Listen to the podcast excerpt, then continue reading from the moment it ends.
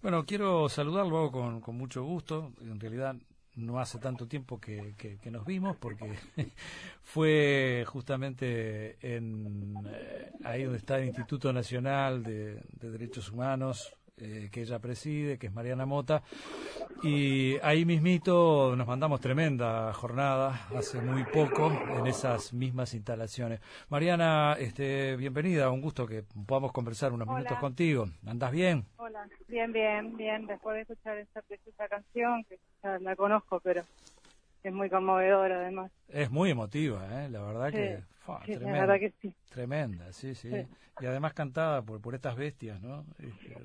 Sí, claro, claro, realmente. además es muy bonita y, está muy encantada las dos cosas.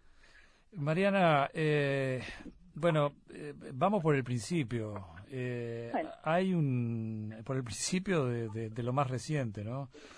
Hay una, hay una destitución de un comandante en jefe del ejército, Manini, rápidamente asume otro y rápidamente hay otra destitución en medio, lo que se conoce de las actas, con las declaraciones de Gabazo allí en el Tribunal de, Honor. Son como, como muchos elementos muy fuertes todos. Eh, en, otro momento y en otra etapa de, de, la vida de este país hubiera pasado cualquier cosa, este, ¿no? Sí, sí, eh, porque fueron, claramente. Porque fueron muy fuertes todos, ¿no? Bueno, una reflexión previa y después empezamos a, a desilvanar un poco. Una reflexión previa tuya, ¿no? No, sí, justamente, pero lo, lo, lo que decías a lo último es este bien bien particular. En otro momento hubiera o, no hubiera pasado. Ese es el punto, digo. Yo cuando se dan las destituciones por por lo que dijeron y por lo que no hicieron determinados militares en estos días, eh, en otra en otra coyuntura histórica que además la vivimos, eh, el poder civil hacía o se adecuaba a los designios de un poder militar. Eh, en democracia tuvimos una ley de caducidad porque los militares decidieron que no iban a ir a declarar. Entonces el Poder Civil dijo, bueno, como el ministro de Defensa se guarda las, los este, cedulones en una caja fuerte, adecuemos todo esto para que no haya, no sé, otro golpe de Estado, en fin, no sé cuál era la cuál era el peligro en ese momento. Pero en ese momento lo, lo que es claro es que el poder civil no estuvo por encima del poder militar. Y ahora sí, y esto es una cosa que es muy rescatable y muy loable, porque entonces se está marcando de que la democracia tiene fortaleza. Digo, tendrá sus, sus flaquezas como, como todas las democracias, porque realmente siempre hay que estar este, fortaleciéndola, pero, pero claramente es una señal muy importante decir el poder el poder civil decir bueno esto no, no se tolera y esto corresponde que se cambien las personas que están al frente no bisturía a fondo no como se decía antes. Sí. Bueno o sea eso después generó todas otras cosas no digo incluso las propias actas de, del tribunal bueno qué lectura se le da a eso eh, qué lectura le podemos dar son lecturas diferentes pero pero esto para empezar es importante. Y quiero rescatarlo porque realmente eh, aparecen otras voces diciendo o cuestionando bueno que yo no voy a salir porque no es mi función y ni me corresponde a decir bueno si el presidente estuvo bien o estuvo mal. Yo lo que digo es que el poder civil tiene que marcar que el poder militar tiene que estar subordinado. Y eso marcarlo no es solamente decirlo sino hacerlo. Y eso me parece que quedó claro eh, bueno, y también quedó claro que los militares tienen un pensamiento que no dista mucho del pensamiento que tuvimos que, que vivimos en dictadura. Y eso sí es preocupante, también es preocupante, quiero decir, ¿no? Además de las cosas que se dicen, porque, porque bueno, porque no ha habido un cambio en la formación militar, o por lo menos pareciera que ese cambio no, no es increíble, es increíble la produciendo los efectos que debería producir, ¿no? Es increíble la, la, la, fuerza de, de eso, porque a pesar de los pesares recientes, ¿no? Es decir, eh, es eh, destituido un comandante en jefe, asume otro que lo primero que hace es elogiar al anterior, eh, es destituido este con otros generales y el que viene dice algo parecido y, también hace referencia al anterior y al anterior. por eso, por eso ahí, es increíble. Ahí uno se da cuenta que no son los individuos, sino que hay algo que está por encima. Pero cuando además estos individuos dicen que, que el ejército es un bloque, ¿no? Es una unidad, lo cual no, es, no es ningún descubrimiento, pero lo reafirman. Entonces, eh, bueno, ¿cuántos, cuántos, todos, todos participan, la duda es preguntar, ¿todos participan de las mismas ideas y pensamientos? Yo qué sé, por ahora se ha visto que los que los que fueron destituidos y los que fueron observados sí, lo, sí participan. Bueno, y eso ya es preocupante porque son altos cargos, ¿no? Sí, yo, yo comentaba incluso que eh, el actual comandante en jefe del ejército es nacido en 1962, ¿no? Y que por 1973 quizás tenía 11 años de edad. Y, y bueno, eh, en su asunción quedó perfectamente expuesto su pensar en, en, relación directa con los anteriores y de otras generaciones también, ¿no? Anterior, es decir, la verdad que es... Eh, es muy fuerte, ¿no? Claro, pero además 73 tenía 11 años, pero después la dictadura no duró un año, ¿no?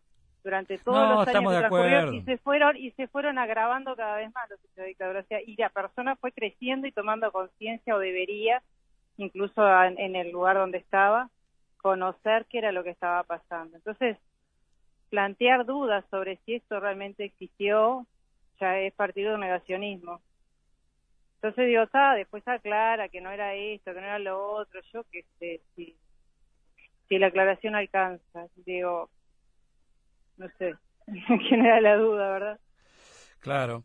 Eh, si, si hubieras estado como estabas con aquellos este, 50 casos que, que, tenías cuando, cuando estabas, te desempeñabas como jueza y te hubieras encontrado con un acta y con una declaración como la de Gabazo, por ejemplo, ¿qué, qué hubiera significado como, eh, como documento para bueno, los juicios que llevabas adelante, ¿qué, qué, qué, importancia tiene eso un poco para, para alguien eh, que está en el Poder Judicial, por ejemplo, ¿no? Está bueno eso, porque en realidad no necesariamente refiere solo a Gabazo, porque ahí se circunscribió las causas en las cuales él estaba, que son muchas igual, pero también significa cuántos sabían y cuántos saben. Entonces uno puede pararse de otra manera en el interrogatorio de, lo, de las personas, de los, de los indagados o de militares que puedan haber, estar siendo este, preguntado por diferentes circunstancias. Sí, bueno, pero mire, si este oficial sabía esto y si pasó tal y tal cosa, ¿a usted le parece que usted puede ignorar todo lo que me está diciendo? Porque en realidad la tónica general y común y corriente en las causas era que ellos no sabían, que eso solamente lo, manejaba un superior, que lo único que hacían era llenar planillas de cosas que no hay que no hay que no hay archivos y algunos están apareciendo archivos, claro que no hay archivos que eso era en unas unidades solamente, estaba todo compartimentado y desconocían todo, todo eso. Nosotros sabíamos que no era así, porque obviamente había otra información, pero que pero declaraciones como esta terminan confirmando que no era así. Entonces, ayuda a, a, posicionarse en cuanto a cuánto debe saber otros que están siendo interrogados y que también pertenecen a la misma a la misma fuerza, ¿no? A la misma fuerza militar, entonces, eh, eso ayuda, eso para mí ayuda y ayuda mucho.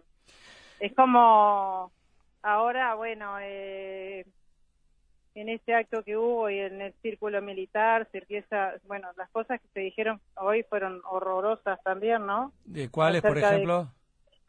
¿Alguna me perdí? Eh, bueno, ¿Alguna si es, de, si, es, de muy... Yo la, escuché A ver, contámela, contámela. Más, más, de, más de esto bueno, muy cuestionadores acerca de lo que se había hecho. El círculo, el, el, el centro militar. Creo que es el círculo. el círculo. No lo, por, por las imágenes me pareció que era el círculo militar. Eh, los retirados, ¿no? Bueno, diciendo que el, obviamente objetando mucho la, la, eh, la, destitución de estos de estos militares de alto rango, que pobres personas quedan sin trabajo y que bueno y que el, eh, el gobierno ha hecho el tema de la dictadura como un leitmotiv para su beneficio cosas horrorosas y que bueno y que por qué no le preguntan a los tupamaros a ver por qué. Le decía, bueno, di, pregúntele a dígale a su hijo, supongo que le estaba diciendo al periodista, eh, dígale que por qué que la dictadura no vino, este, los militar, los, el, el, MLN no luchó contra la dictadura, la dictadura tuvo que instalarse para luchar contra ellos, entonces como que y que bueno, y ensalzando y recordando los caídos en la lucha de la, contra la sedición, etcétera. Pero bueno, entonces, volvemos a hacer toda una historia de que, a, a, amar leer la historia, ¿no? El MLN, según ellos mismos, por eso vuelvo, hago esta referencia porque ellos mismos dijeron que el MLN lo habían derrotado en el 72. la dictadura se instala en el 73 y duró 11 largos años. Septiembre del 72, ¿no? Claro, porque entonces digamos, bueno, a partir de sus propios dichos, señor, ¿qué me va a decir de una dictadura que empezó cuando ustedes derrotaron la sedición? Entonces, ¿de qué estamos hablando? No estamos hablando de otra cosa más de qué fue lo que pasó en la dictadura.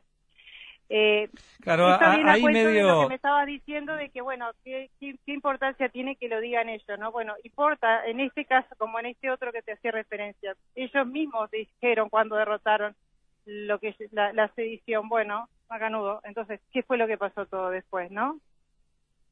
Sí, claro. Eh, tomándolos de sus propios dichos. Sí, sí. Eh, no, sí, las cosas que se dijeron hoy de tarde, por favor. Eh, a ver, eh, no, no importaba eh, siquiera eh, lo que eh, Gabazo dijo a propósito de Gomenzoro, de Roberto Gomenzoro, eh, ni siquiera eso, ¿no? Es decir, como, como, como que si ese documento no hubiera aparecido, ¿no? Porque mantienen exactamente la postura de siempre, que emanado de los centros militares o el círculo militar, que siempre fueron voceros de la pasada dictadura militar, sin ningún tipo de duda, este, bueno, por ahí se puede canalizar. Lo, lo que es terrible es que dentro del ejército como institución del Estado, que, que, que era lo que comentabas un poco al principio, este, se mantenga exactamente eh, el mismo discurso. Exacto. ¿No? Es decir, ahí sí que es grave. Por el lado de estos centros y círculos militares, bueno, también es grave, pero... Sí, sí, eh, bueno, claro, pero es un pensamiento. Pero bueno, lo que pasa es que ese pensamiento se unifica con el pensamiento actual, eso es lo que preocupa, porque si fueran los nostálgicos de la dictadura, bueno, lo dicen, tienen derecho a decirlo, en una democracia cualquiera puede opinar pero el problema es que si actualmente no hay tanta distancia con esa otra lectura anterior, eso sí preocupa, porque son funcionarios en actividad. Eh, a, partir de este hecho concreto, de estas actas, eh, bueno, vi que se interesaron fiscales, ¿no? Este, que, que, han, que han tomado partido en el asunto, que no sé, eh, tal vez sea un impulso para, para ir un poco más a fondo en todo lo que tiene que ver con la, investigación, etcétera. ¿Tú notas que hay, como se ha dicho, eh, en, un antes y un después, digamos, en cómo eh, se venía manejando este tema? Yo que sé, eso lo dirá el tiempo mejor, ¿no? Digo, obviamente que eso mueve las aguas, digo, son declaraciones que se pasan a una fiscalía, eh, bueno, movilización de, altas jerarquías militares por, bueno, por sus dichos, o sea, todo eso genera todo un, movimiento y puede dar lugar a, algunas otras cosas que, no, no, están directamente vinculadas, pero por ahí algún militar se avenga a, poder decir algo más. Eh, yo qué sé, esas cosas a veces generan otros movimientos que uno no lo, no, no lo piensa en el momento. En lo que refiere a las causas, bueno, eh, ya hay una fiscalía especializada trabajando, bueno, esperemos que eso también sirva de insumo para, para las investigaciones que se están llevando adelante, esperemos que también esto pueda ser leído por los jueces que tienen que resolver sobre los procesamientos que hace que, están esperando la resolución judicial. Esperemos que la corte eh, bueno tenga un mayor impulso y celeridad en resolver inconstitucionalidades que, que, que, que se instalan una y otra vez como chicanas efectivas para paralizar las, las causas. Porque, porque en definitiva todo esto hace que el tema se instale sobre la mesa y se vuelva a discutir sobre el tema. Entonces eso a veces genera una nueva una revisión y una y volver a pensar sobre sobre el tema y no queda en el olvido es, es por ese lado que que, espero que, que, tenga que funcione porque como tú decís en realidad Gabazo no dijo demasiadas cosas dijo lo que le convenía lo que tenía ganas de decir se guardó muchos más y demuestra que sabe él y los otros perfectamente lo que hicieron, cuándo, dónde, por qué, quiénes estaban vinculados, todo eso te lo demuestra, no te lo dice porque solamente asoma algo. Sí. Como una forma también de, bueno, de, de dar una de dar una señal, eso es simbólico, ¿no? Digo, de decir, bueno, todo esto se sabe, yo lo digo donde lo, donde quiero decirlo, ante quienes quiero decirlo, y hasta el, y, y, hasta cuánto cuánto quiero decir de esto, ¿no? Bueno, este es a lo que se agrega lo de lo de Silveira, ¿no? Que completó un poco el, periplo ese solitario de, de Gabazo, este, cargando con el cuerpo de Gomenzoro y tirándolo en el Río Negro, agregando Silveira que antes primero lo mató, que es lo que nos dice. Sí, claro. ¿No? Es decir, como que ahí se complementa un poco. Eh, sí, sí, pero de todos modos también Silveira se preocupa en señalar que él está cargando con culpas ajenas y que de alguna manera abonando la afirmación de Manini de que la justicia no ha actuado en forma adecuada, cuestionando la justicia.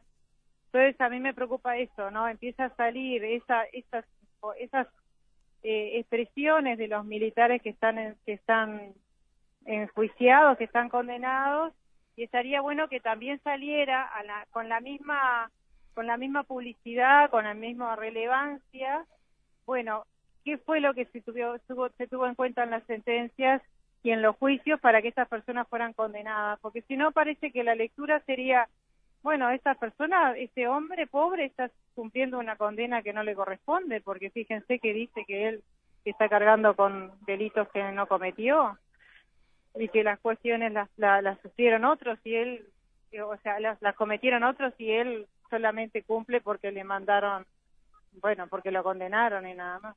Entonces está bueno reiterar, bueno, y poner las sentencias son son eh, juicios razonados en donde hay muchísima prueba, en donde se contrasta una prueba con otra y se, y se concluye de una forma, digamos, lógica que tal, tales hechos ocurrieron de tal manera y que los responsables son tales y cuales.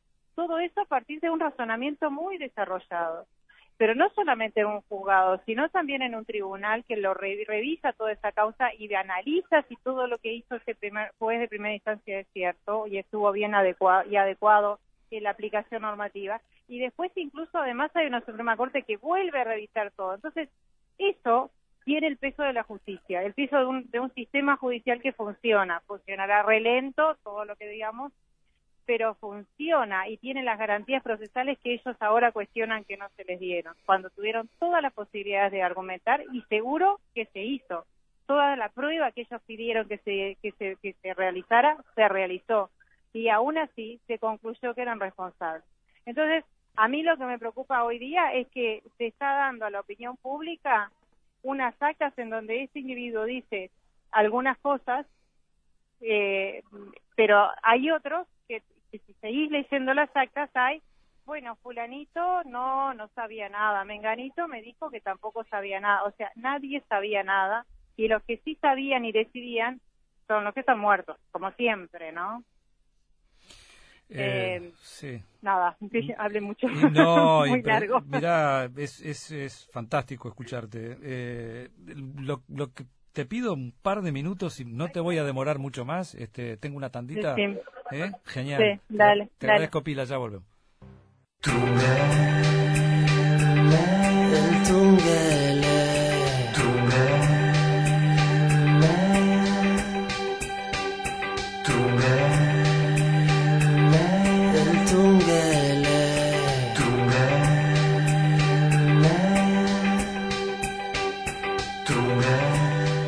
Abusando un poquito de la generosidad de Mariana Mota una vez más acá en el, en el Tungelé, cosa que le agradecemos.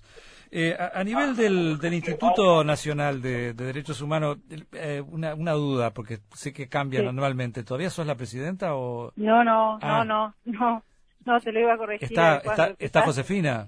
Está Josefina. Perfecto, perfecto. Hasta septiembre de este año. Y ahí cambia de nuevo. Está, genial. Este, es un año cada uno. Eh, bueno, está muy bien, son, son tan, tan todos muy bien este aspectados para presidirlo, así, que no, no, por problema de antecedente no va a ser.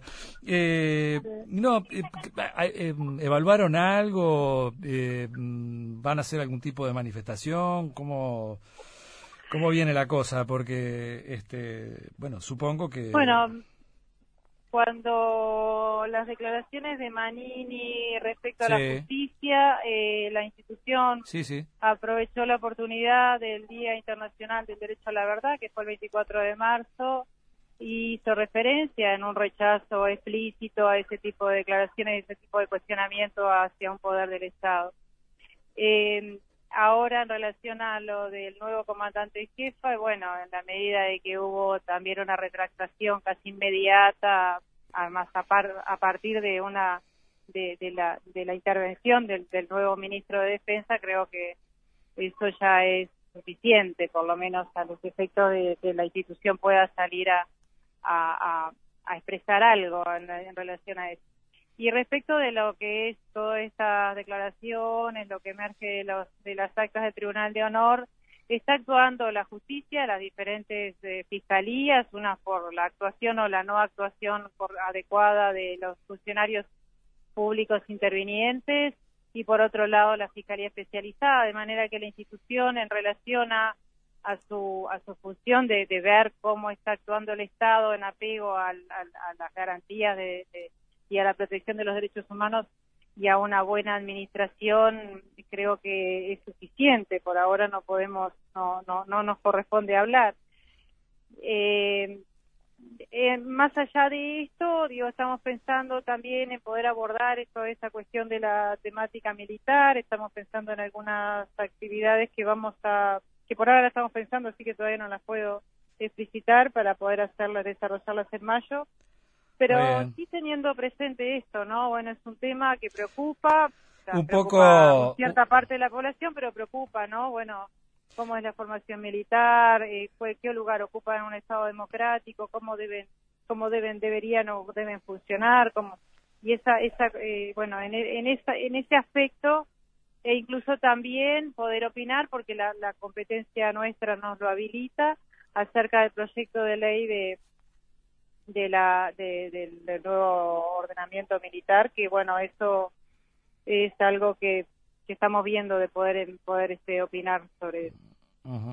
Sí, cosas también injustas, ¿no? Como lo que se ha declarado últimamente, que en la caja militar un, un militar se jubila con un sueldo 11 veces superior al de uno del que, se, que lo hace por el BPS, ¿no? Es decir, ah, bueno, también, si nos ponemos a pensar, digo, este, no, veo que viene un poco en el sentido de lo que se reclamaba ayer en el acto, ¿no? Que allí Verónica Mato dijo, nuestros militares deben recibir una formación profundamente constitucionalista, ¿no? Algo de eso. Sí, sí, sí, claramente, claramente.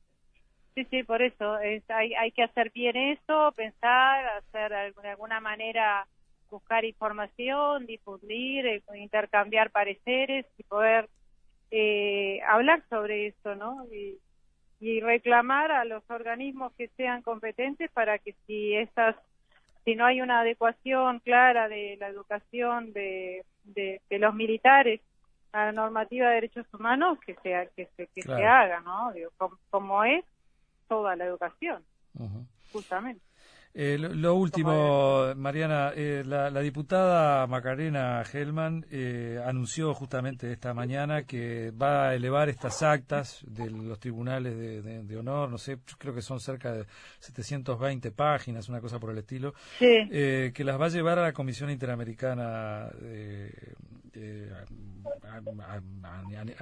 Derechos Humanos, a ese nivel, ¿no? Este, que, que ese mecanismo eh, ¿qué, puede pasar ahí, digo, que como lo ves? Bueno, la, la, la, comisión, más bien la Corte Interamericana, la corte, eh, emitió la sentencia de condena de, la, de Hellman versus Uruguay, condenando al Estado uruguayo por la falta de, investigación de los hechos que tienen que ver con la desaparición de María Claudia claro. y con la supresión y también desaparición, secuestro de, Macarena y, y, todo lo que fue su la supresión de su identidad y etcétera. Eh, esto es un elemento que aporta porque la Corte Interamericana emitió una serie de recomendaciones al Estado eh, y bueno, le permitirá a la Corte revisar cuánto de cumplimiento tienen, esa, tienen las recomendaciones que ha emitido y cómo esto se instala en alguna, de alguna manera en una, tal vez, digo, lo dirá la Corte, no, no podemos esperarlo, eh, que en cuanto ha cumplido el Estado o, ha o, no ha cumplido adecuadamente dentro de las recomendaciones que realizó. Este, eh, y por ese lado creo que la Corte puede emitir algún pronunciamiento y habrá que esperar a ver qué es lo que dice. La Corte Interamericana, además, es bueno saberlo, va a venir a sesionar a, eh, a Uruguay en los primeros días de mayo así que no sé si Macarena se los enviará o esperará su, llegada para entregarle este material, este, para que tengan conocimiento y ver cómo eh, se adecua todo esto con la con la sentencia dictada, ¿no? Buenísimo. Eh, Mariana, eh, muchísimas gracias. bueno, gracias a será Hasta, hasta un próximo momento que seguramente, seguramente no va a demorar mucho porque, bueno, estamos en estos temas, ¿no? Bueno, sí, Exactamente. Te mandamos un abrazo, muchas gracias. ¿eh? Un beso grande, hasta luego. Chao, chao.